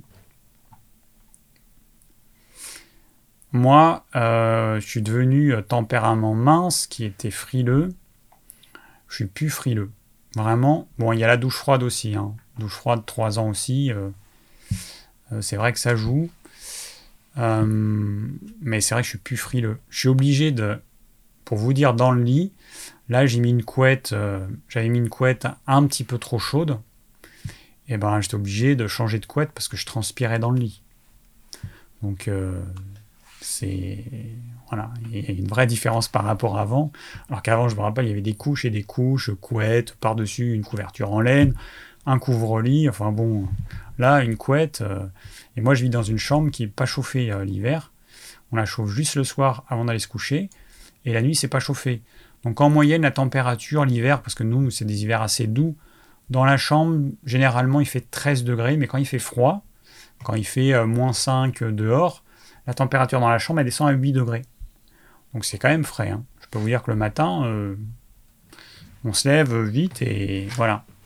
Mais, euh, mais je garde toujours ma couverture, ma, couette. Voilà, donc c'est vrai que la frilosité, la douche froide, c'est vraiment top. Alors, je reviens dans euh, le chat pour voir ce qui a été dit. Ah oui, un, truc que je voulais dire, j'ai oublié. Ah, c'est ça que je voulais dire. Je pratique le jeûne intermittent 16-8. Alors, pour moi, il y a un gros problème avec le jeûne intermittent 16-8. C'est que euh, il y a un jour quelqu'un qui a dit, je ne me rappelle plus comment il s'appelle, celui qui a, qui, a fait connaître ça, il a dit un jour, faut manger pendant 8 heures et faut jeûner pendant 16 heures. Donc ça veut dire que je prends un premier repas, supposons que ce soit à midi, euh, et je dois finir mon deuxième repas à 20 heures. Donc je dois manger par exemple à 19 heures, on va dire. Mais si j'ai pas faim, je mange quand même. Et bah oui. Voilà. Donc c'est une règle que quelqu'un a définie. C'est complètement aberrant. On doit manger quand on a faim. Quand on n'a pas faim, notre corps nous dit je ne suis pas prêt à recevoir de nouveaux aliments. Sauf que on a oublié ça. On a oublié qu'on avait des capteurs. On avait euh, une intelligence du corps qui était là pour nous informer de quand notre estomac est vraiment vide et quand il est prêt à recevoir des aliments. Euh, et, du coup, il y a beaucoup de gens qui suivent un peu euh, mécaniquement ce jeûne intermittent 16-8 en oubliant la base, c'est que si j'ai pas faim, je mange pas. Merci la punaise qui monte sur le coup. Ah mais j'ai oublié d'enlever le titre. Attendez, bougez pas, je vais enlever ce titre. Clac. Et clac. Ouais, donc ça c'est un vrai problème pour moi. La notion de 16-8, il faudrait l'oublier. Vous prenez un premier repas et vous faites un deuxième repas quand vous avez vraiment faim. Et si vous n'avez pas faim, soit vous ne mangez pas, soit le lendemain, vous ferez un premier repas plus petit, euh, plus simple, de façon à ce que le deuxième repas, vous ayez vraiment faim. Et que le corps ait le temps de le digérer, le premier repas. Parce que plus votre repas est conséquent, plus votre repas est complexe, plus la digestion sera longue. Donc faites des repas plus simples et plus petits éventuellement, de façon à ce que euh, bah, vous ayez vraiment faim pour le deuxième repas. Voilà, ça c'est important. Alors j'ai Zoé qui me dit, n'est-il pas plus efficace de manger son euh, plat principal le matin afin de laisser au mieux son corps récupérer toute la nuit euh, Non, pas du tout. Pas du tout, ça dépend de chacun.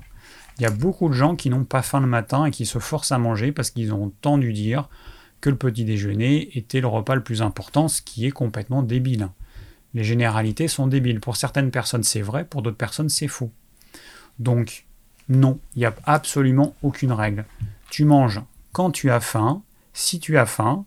Si le matin, tu as vraiment faim, tu peux manger un bon repas. Et ensuite, le repas suivant, tu ne le mangeras que quand tu auras à nouveau vraiment faim. C'est la règle. En tout cas, c'est la règle que moi je vous conseille de suivre. Et c'est un peu du bon sens. Hein. Euh, je pense que les personnes qui vont me contredire, euh, bon, elles ont du mérite. Parce que je ne sais pas quel argument on pourrait me donner pour justifier le fait de, manger quand on n'a pas faim. Alors ensuite, j'ai Cédric. Je fais un seul repas par jour, sauf quand je fais du sport plus de 1 heure du vélo. Euh, alors attends, dans là, je prends. Alors, dans ce cas-là, je suppose que tu voulais dire. Dans ce cas-là, je prends un petit déjeuner sucré pour le plaisir et les performances. Si je ne prends rien, ça va se résumer en balade tranquille ou de moins de 1 heure.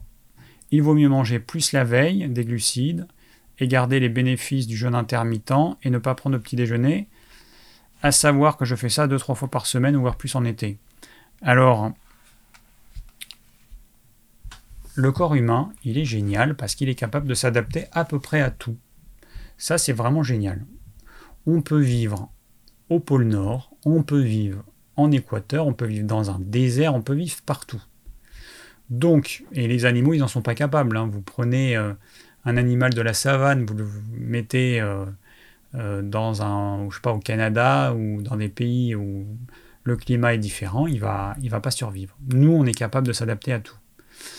Ce qu'il faut que tu comprennes, Cédric, c'est que ton corps, alors tu ne dis pas depuis quand tu fais euh, un seul repas. Ton corps, il faut lui laisser le temps de s'adapter à cette nouvelle façon de manger. On a des réserves de sucre dans nos muscles et dans notre foie d'environ 24 heures. Donc autant dire que ta séance de vélo d'une heure, tu as largement assez de réserves de réserves de sucre pour pouvoir faire ta séance tranquillement. Mais il faut que tu entraînes ton corps à, faire ça. Parce que si ton corps, tu lui euh, donnes des aliments sucrés au petit déjeuner, bah, il va faire sa grosse feignasse et il va euh, surtout pas déstocker, surtout que quand tu prends un petit déjeuner sucré, il va y avoir ensuite une hypoglycémie réactionnelle, une élévation de l'insuline est un peu trop importante, qui va entraîner une hypoglycémie réactionnelle qui va être contre-productif en termes de performance sportive.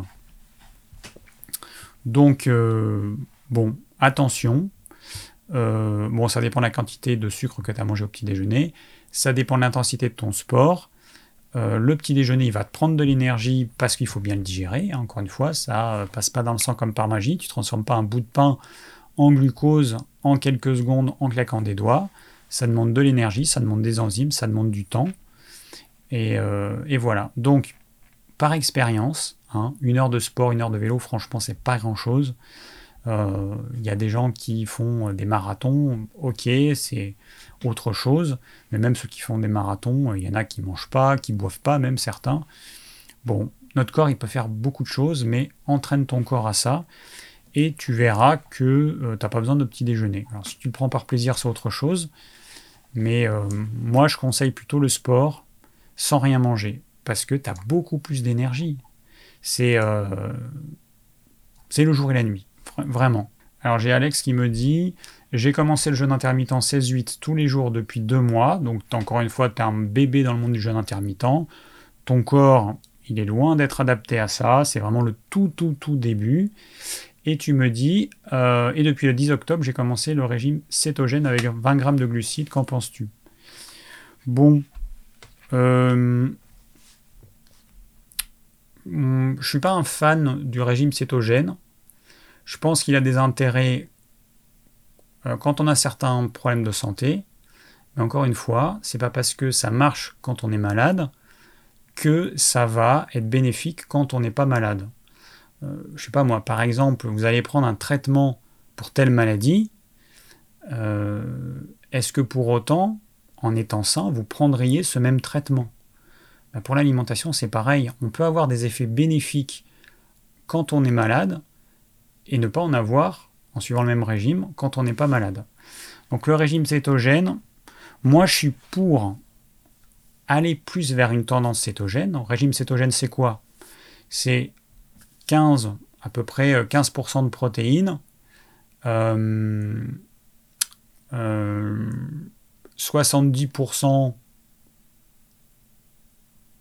non combien? Attends, je fais mon calcul. Non, 80% à peu près de lipides et 5% de glucides. Voilà, en gros c'est ça. Ouais, ça fait 100%. Bon, on peut aller 15-20% de protéines.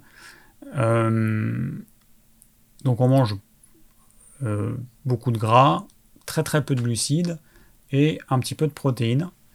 Euh, le régime cétogène, bah, il y a des personnes qui vont en retirer un grand bénéfice, mais encore une fois, qu'est-ce que ça donne si je suis un régime cétogène toute une vie? Donc il y a une petite coupure, je vois que ça s'est reconnecté, mais les, coupures sont obligées parce que c'est avec la connexion 4G, euh, euh, des fois ça coupe. Bon, c'est redevenu normal. Euh, donc je disais, le régime cétogène, est-ce qu'on peut le suivre toute la vie? Qu'est-ce que ça donne si on le suit toute sa vie? Et surtout quand on arrête le régime cétogène, qu'est-ce qui se passe? Alors le risque, c'est que si tu arrêtes un régime cétogène et que tu te mets à manger beaucoup de glucides, ou beaucoup plus de glucides, il y a des chances que, pour en tout cas certains tempéraments, ça se passe pas trop bien, que tu prennes du poids, que tu te fasses du gras, euh, du gras qui se voit, ou du gras viscéral qui se voit pas forcément. Donc euh, le problème il est là. Est-ce qu'on va pouvoir le suivre toute la vie? Moi je conseille plutôt de suivre un régime avec peu de glucides, que les glucides qu'on va manger ça va être dans les légumes, légumes hors légumes racines comme la pomme de terre ou la patate douce, et que de temps en temps, on mange des glucides complexes, du riz, euh, de temps en temps de la patate, voilà, de temps en temps qu'on en mange, de façon à ce que notre corps il soit capable de euh, bah, pouvoir digérer les glucides, parce que quand vous arrêtez d'en manger pendant une longue période, votre corps arrête de produire les enzymes qui permettent de digérer les glucides complexes. Et quand vous allez en remanger, bah, vous allez avoir une période d'adaptation avec une digestion qui sera très mauvaise, et euh, voilà, moi je préfère. Et puis c'est surtout qu'on on, passe pas de à rien à, beaucoup de glucides. Je suis plus dans l'équilibre. Je trouve qu'au quotidien, manger peu de glucides, c'est vraiment top. Ceux qui ont tendance à prendre du poids, ils auront tendance à perdre l'excès de poids qu'ils avaient parce qu'ils mangeaient trop de glucides complexes, enfin trop de glucides en général, trop de choses sucrées, trop de céréales, trop de légumineuses, etc. Et puis les tempéraments minces comme moi, eh ben, ils arrivent à maintenir un poids stable. Voilà. Et sans se faire du gras viscéral. Parce que le problème, il est là aussi, c'est que les tempéraments minces, ils peuvent, se faire, ils peuvent se faire du gras viscéral, ça ne se voit pas. Mais ce gras, il est euh, mauvais pour leur santé. Et donc, c'est important de ne pas manger n'importe quoi, même si on ne prend pas euh, du poids. Ah oui, Zoé qui dit, euh, donc la question de tout à l'heure, tu, peux prendre un, repas unique le matin si tu as l'énergie pour digérer. Moi, je sais que le matin, j'ai pas d'énergie quand je me lève, donc si je faisais ça, ce serait la vraie cata. Donc, euh, pas d'idéologie, tu testes, tu vois comment euh, ça se passe pour toi. Si ça te convient, ok. Par expérience, le seul problème que j'y vois, c'est le fait que quand tu vas prendre ton repas le matin, peut-être que ta faim va recommencer le soir quand tu vas aller te coucher. Et si tu as une faim tenace, ça va être un problème. Tu vas peut-être avoir du mal à t'endormir parce que cette faim, elle va te tirailler. En mangeant le midi, eh ben, la faim, la vraie faim, pour moi, elle revient entre minuit et 2 heures du matin. Voilà, la vraie faim. Donc quand je me couche, bah, j'ai pas faim. Je peux avoir euh, dans la période de transition, le corps, bah, il faut qu'il s'adapte. Et donc, on pouvait avoir, notre corps, il était habitué à avoir un repas le soir, et du coup, euh, il produit toujours certaines euh, hormones comme l'insuline en prévision du repas, ce qui va faire baisser mon taux de sucre. Et si je ne prends pas de repas, et eh ben forcément, je suis un peu en hypo. Donc, dans la période d'adaptation, on peut avoir une faim le soir, parce qu'on est habitué à manger avant. Mais au bout de quelques mois, ça, ça disparaît. Fantomas, c'est à moi que tu poses cette question. Comment tu te parviens à te maintenir à 59-60 kg au lieu de 57 Bon, si c'est à moi, bah, je parviens à maintenir en mangeant ce dont mon corps a besoin, tout simplement. Avant, euh, les tempéraments comme moi, les tempéraments minces, c'est des tempéraments qui ont un système digestif qui n'est pas très performant. Donc ça veut dire que on n'est pas capable. Ah ok, donc c'est à moi. Ok. Ça veut dire qu'on n'est pas capable d'extraire autant de nutriments que certains autres tempéraments qu'on appelle dilatés parce qu'en fait ils sont capables pour un même repas que moi d'extraire plus de nutriments. Naturellement, ils ont un feu digestif plus fort, ils ont plus d'énergie au niveau digestif. Donc on n'est pas égaux. Donc moi je sais que mon tube digestif, c'est pas ma force. Donc quand je mangeais trois repas avant, je dépensais beaucoup trop d'énergie pour essayer de digérer et d'assimiler mes repas, que maintenant qui fait un seul repas, et donc je dépense beaucoup moins d'énergie.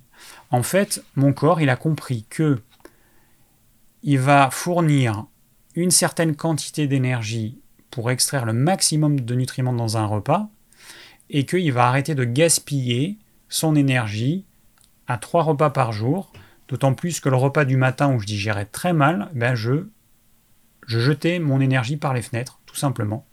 Voilà. Je, en gros, je dépensais de l'énergie, mais je devais quasiment rien assimiler tellement je digérais mal.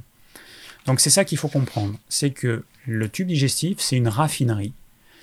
Hein, la raffinerie, c'est quoi? Ben, Vous mettez du pétrole et puis au bout, vous avez de l'essence que vous pouvez mettre directement dans le moteur de la voiture et que vous allez pouvoir utiliser directement. Nous, on doit raffiner nos aliments, on doit les transformer pour faire que le légume, le morceau de viande, l'huile que je vais manger, que ça puisse être transformé en énergie et en briques élémentaires qui vont permettre de renouveler les cellules, etc. Donc c'est une grande, grande différence. Et, ça, je pense qu'il y en a beaucoup qui n'ont pas compris que l'aliment, il doit être transformé, que cette transformation demande plus ou moins d'énergie suivant les personnes et suivant le moment où on va prendre notre repas. Donc moi, en prenant un seul repas au bon moment, maintenant que mon corps est adapté à ça, ça c'est important de le rappeler, eh ben, je dépense beaucoup moins d'énergie qu'avant et j'arrive à maintenir mon poids stable beaucoup plus facilement parce qu'avant, en fait, je gaspillais mon énergie à digérer. En fait, je, je digérais. J'étais un tube digestif qui passait son temps à digérer et qui extrayait très peu de nutriments et très peu d'énergie des repas. La différence, elle est là. Euh, Corazon, euh, écoute, si le live te convient pas, je te conseille de partir. Ce sera beaucoup plus simple que de balancer des injures. Alors ensuite, c'est fou ces gens qui ont besoin d'exprimer leur négativité. Enfin, je sais pas, tu regardes un live, ça te convient pas, tu le quittes, t'es pas obligé de dire ce que euh, cette personne euh, euh, dit. C'est un, truc qui me dépasse. Mais je pense que, après, je me mets à la place de la personne. C'est quelqu'un qui ne doit pas être bien, qui ne doit pas être heureux dans la vie. Bon, ok, mais t'as pas autre chose à faire, franchement. Bref, alors, autre question. Alors j'ai Philippe, il y a beaucoup de questions d'hommes. Je sais pas pourquoi. Je regarde les prénoms, beaucoup d'hommes. Alors, je voulais savoir ce que tu pensais de la récupération avec le jeûne intermittent ou des jeûnes courts. Vaut-il mieux manger pour refaire le plein de protéines, vitamines après une grosse journée pleine d'efforts ou un accident? Alors, que ce soit le jeûne intermittent ou les jeûnes courts, encore une fois, il faut vraiment faire la différence entre quelqu'un dont le corps est habitué et quelqu'un qui fait juste ça de temps en temps. Les jeunes cours au début, c'est pas évident, même des jeunes cours, tu peux avoir des, de la peur, des, euh, symptômes pas très agréables, et, euh, et ton corps il n'est pas habitué, donc peut-être que ça va pas être top hein, en termes de récupération, peut-être que ça va pas être top. Si tu fais des jeunes cours régulièrement, que tu, as, que tu entraînes ton corps à ça, là c'est différent. Et pour le jeûne intermittent, c'est exactement la même chose. Si tu viens de démarrer le jeûne intermittent, euh, t'oublies, euh, ton corps, euh, tu lui donnes en plus de ton accident, de, la récupération, tu lui donnes un stress supplémentaire, autant dire que je ne suis pas sûr que ça t'aide à bien récupérer. Par contre, si tu fais ça depuis plus d'un an et demi et que ton corps est bien habitué au jeûne intermittent, là oui, il y a un vrai intérêt. Et là, du coup, que ce soit les jeûnes intermittents ou les petits jeûnes, ton corps, il va, si tu l'entraînes, il va réagir tout de suite. Mais vraiment, euh, quel que soit le problème, il y a de fortes chances qu'il y ait une amélioration rapide. Donc, voilà, il ne faut pas oublier cette notion de depuis quand vous pratiquez le jeûne intermittent. Ah bon, alors après Philippe, le même Philippe, il me repose encore la question. Euh, que penses-tu du jeûne intermittent pour cicatriser ou réparer des blessures après un accident? Le jeûne intermittent, c'est une nouvelle façon de s'alimenter dans laquelle on va dépenser moins d'énergie pour digérer, on va optimiser la digestion, et donc on aura plus d'énergie pour le reste, pour la réparation, pour euh, on donne plus d'énergie au système immunitaire. Mais si ton corps est euh, habitué, ok. Il y a plein de questions, il va bientôt être 21h. Pour ceux qui rejoignent le live, peux-tu rappeler vite fait le principe? Bah, si je rappelle à deux minutes de la fin, je te conseille de regarder le live en replay. Euh, et, voilà. Alors, je regarde qu'est-ce que j'ai comme question encore intéressante. Je sais pas si vous entendez, mais il pleut. On a eu un été magnifique et puis là, on a de la pluie tout le temps. Heureusement, j'ai eu le temps de, de faire quelques travaux que je devais faire dehors. Notamment, euh, il y a quelques semaines, euh, installer le conduit de cheminée. Sous la pluie, c'est un peu compliqué de faire un trou dans le toit. Mais bon, j'ai réussi. Et là, de la pluie. Bon, c'est bien pour la terre, c'est bien pour le jardin, parce que c'est vrai qu'il a fait tellement chaud que, que voilà. Il faut euh, qu'il pleuve, tout simplement. Alors Louis, un jeune homme, euh, je te remercie pour tous tes conseils super précieux. Je te suis et je mets en œuvre tes conseils. Je suis en jeûne intermittent depuis le 24 mars, couplé avec des séances de jeûne long, 3 jours maxi, donc 3 jours, maxi 5. Alors, c'est pas des jeûnes longs, c'est ça c'est du jeûne court. Hein. Au-delà de 5 jours, c'est des, des jeûnes courts, ce qui est très très bien. Il ne faut pas mettre une échelle de valeur, c'est juste que dans le terme jeûne long, jeûne long c'est, euh, on va dire, à partir de 10-15 jours. Mais, euh, jeûne moyen, enfin je ne sais pas trop. Mais 3 euh, à 5 jours, c'est un, un jeûne court, c'est très bien, continue comme ça. C'est juste pour qu'on s'entende sur les mots. Euh, j'ai réussi à perdre 40 kilos, passer de 115 kilos à 75 kilos. Mon jeûne intermittent est un, nomade, one meal a day, et je mange généralement low carb en m'autorisant un plaisir une fois par semaine. Je souhaiterais avoir des pistes afin de stabiliser mon poids. 40 euh, kilos, mars, donc avril, mai, juin, juillet, août, septembre, octobre. En 7 mois, 6 x 7, 42, 6 kilos par mois. Bon, t'étais euh, 1m72, donc euh, bah, t'étais obèse, il hein, n'y a pas d'autre mot. Euh, donc c'est normal de perdre beaucoup au début. Bah, il n'y a pas grand chose à faire, sauf éviter de confondre jeûne intermittent et régime. C'est aussi simple que ça. Et c'est vrai que peut-être que pour toi, c'est mieux de manger euh, peu de glucides, hein, low carb, peu de glucides, mais moi je déconseille de les supprimer. En manger un peu sous forme de légumes, évidemment, et puis de temps en temps manger des glucides complexes.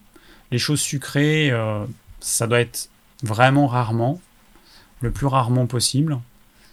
Et continue comme ça, moi ça me paraît très très bien. Hein. J'ai pas grand chose à dire, euh, franchement, ouais, continue comme ça. Allez, une dernière petite question. Michael, le fait de supprimer le petit déjeuner ne pourrait-il, ne produirait-il pas trop de catabolisme? Intégrer ce rythme à vie et faire autant d'autophagie pourrait-il engendrer des problèmes, carences, déficit protéique et surtout lipidique Donc, en fait, toutes les questions que vous vous posez sur le jeûne intermittent, ce sont des questions qui sont liées au fait que les études qui ont été faites sont des études courtes de quelques mois maxi. Euh, majoritairement, 99% des études, c'est moins de 3 mois. Donc, le corps ne s'est pas adapté, mais euh, le corps il s'adapte à tout sans aucun problème. Et tout ce qui est décrit dans cette phase d'adaptation, eh ben, ne va pas se produire à la même intensité ou euh, un peu différemment. Donc, il y à mon avis, il n'y a pas de problème à suivre le jeûne intermittent à vie, c'est juste une façon de s'alimenter différente. En gros, jusqu'à présent, on mangeait trop et trop souvent. Maintenant, avec le jeûne intermittent, on a pris conscience de ça, donc on mange moins souvent pour commencer. Et une fois que le corps s'est adapté, on finit par manger moins. L'erreur à faire, euh, l'erreur à ne pas faire, ce serait de manger moins souvent. Donc on passe de trois repas à deux repas ou un repas et de manger moins. Ça, c'est une erreur colossale. Faut pas faire ça. On mange d'abord moins souvent, mais la même quantité qu'avant, et à mesure que le corps s'adapte, naturellement, on finit par manger moins. Mais si vous, si c'est votre tête qui décide de manger moins, vous faites un régime hypocalorique, sans vous en rendre compte. Donc, euh, voilà. Donc c'est tout ce que j'avais à dire sur cette euh, question de Michael, qui en a posé juste après une deuxième. Alors je regarde et je vais finir là-dessus. Nos rythmes biologiques sont réglés par les hormones. Les aliments que l'on ingère à tel ou tel moment de la journée interfèrent sur nos hormones. Le fait de changer ces rythmes en ne donnant pas au corps les nutriments dont il a besoin à cause du jeûne intermittent peut-il modifier notre horloge interne? Alors, encore une fois, c'est considéré que le corps humain est quelque chose de fragile, de peu adaptable, mais euh, plus vous mettez votre corps au challenge, plus votre corps, vous allez le renforcer dans la, dans la limite de ce que votre corps est capable d'encaisser sur le moment. Évidemment, si on prend 10 personnes et qu'elles font toutes la même chose à la même intensité, il y a des chances que certaines, ça se passe mal. Si chacun s'écoute et fait les choses à son rythme, ça va bien se passer. Donc, ça, c'est vraiment croire que euh, le corps, il est figé dans un rythme particulier avec une production d'hormones à tel moment qu'il ne peut pas en changer. Et donc, on est obligé de prendre un petit déjeuner, un repas de midi, un repas du soir, éventuellement des collations. Non, c'est pas comme ça que ça fonctionne. Votre corps, mettez-le au challenge. Et puis même, ne faites pas la même chose toute l'année.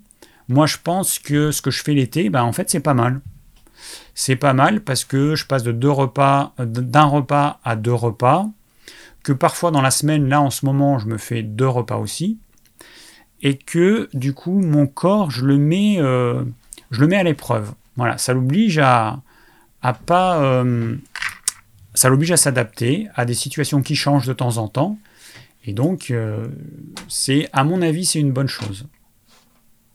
juste une petite chose, euh, donc on va finir. Je rappelle juste que euh, bah, si quelqu'un peut euh, faire le plan du live de ce soir, le lien il est dans la description du replay que, vous aurez tout à l'heure. Et puis et puis il y a le plan du live il y a deux semaines qui n'a pas été fait. Je vais changer l'horaire du live. Je vais passer de 19h30 à 19h parce que moi ça m'arrange. là on est passé en heure d'hiver moi, je veux pas me couper parce que l'heure d'hiver, si vous si vous suivez l'heure de l'horloge qu'il y a aujourd'hui, vous allez vous coucher plus tard. Vous allez vous lever plus tard, mais vous allez, vous coucher plus tard.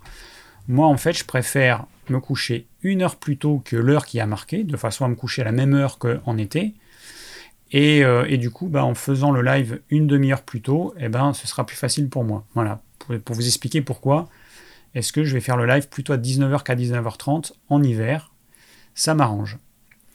Euh, voilà, et je vous invite à pas vous coucher à la même heure que avant le changement d'heure, parce que vous allez vous coucher une heure plus tard. Ça, c'est un vrai piège de l'heure d'hiver.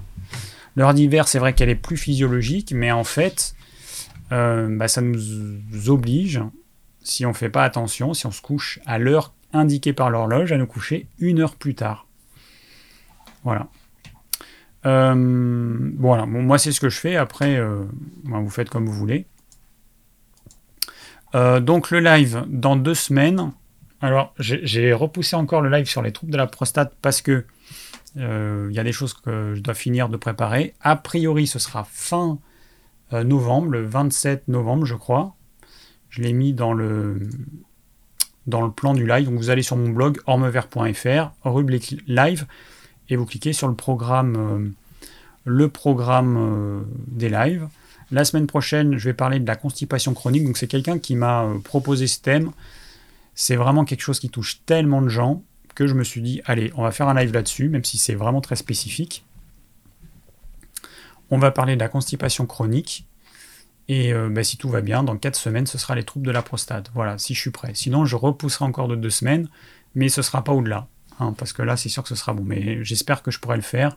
Fin novembre, comme prévu. Je vous souhaite, bah, du coup, une euh, bonne soirée et euh, passez une bonne semaine. J'espère qu'ils vont pas nous confiner. À très vite pour un nouveau live. Ciao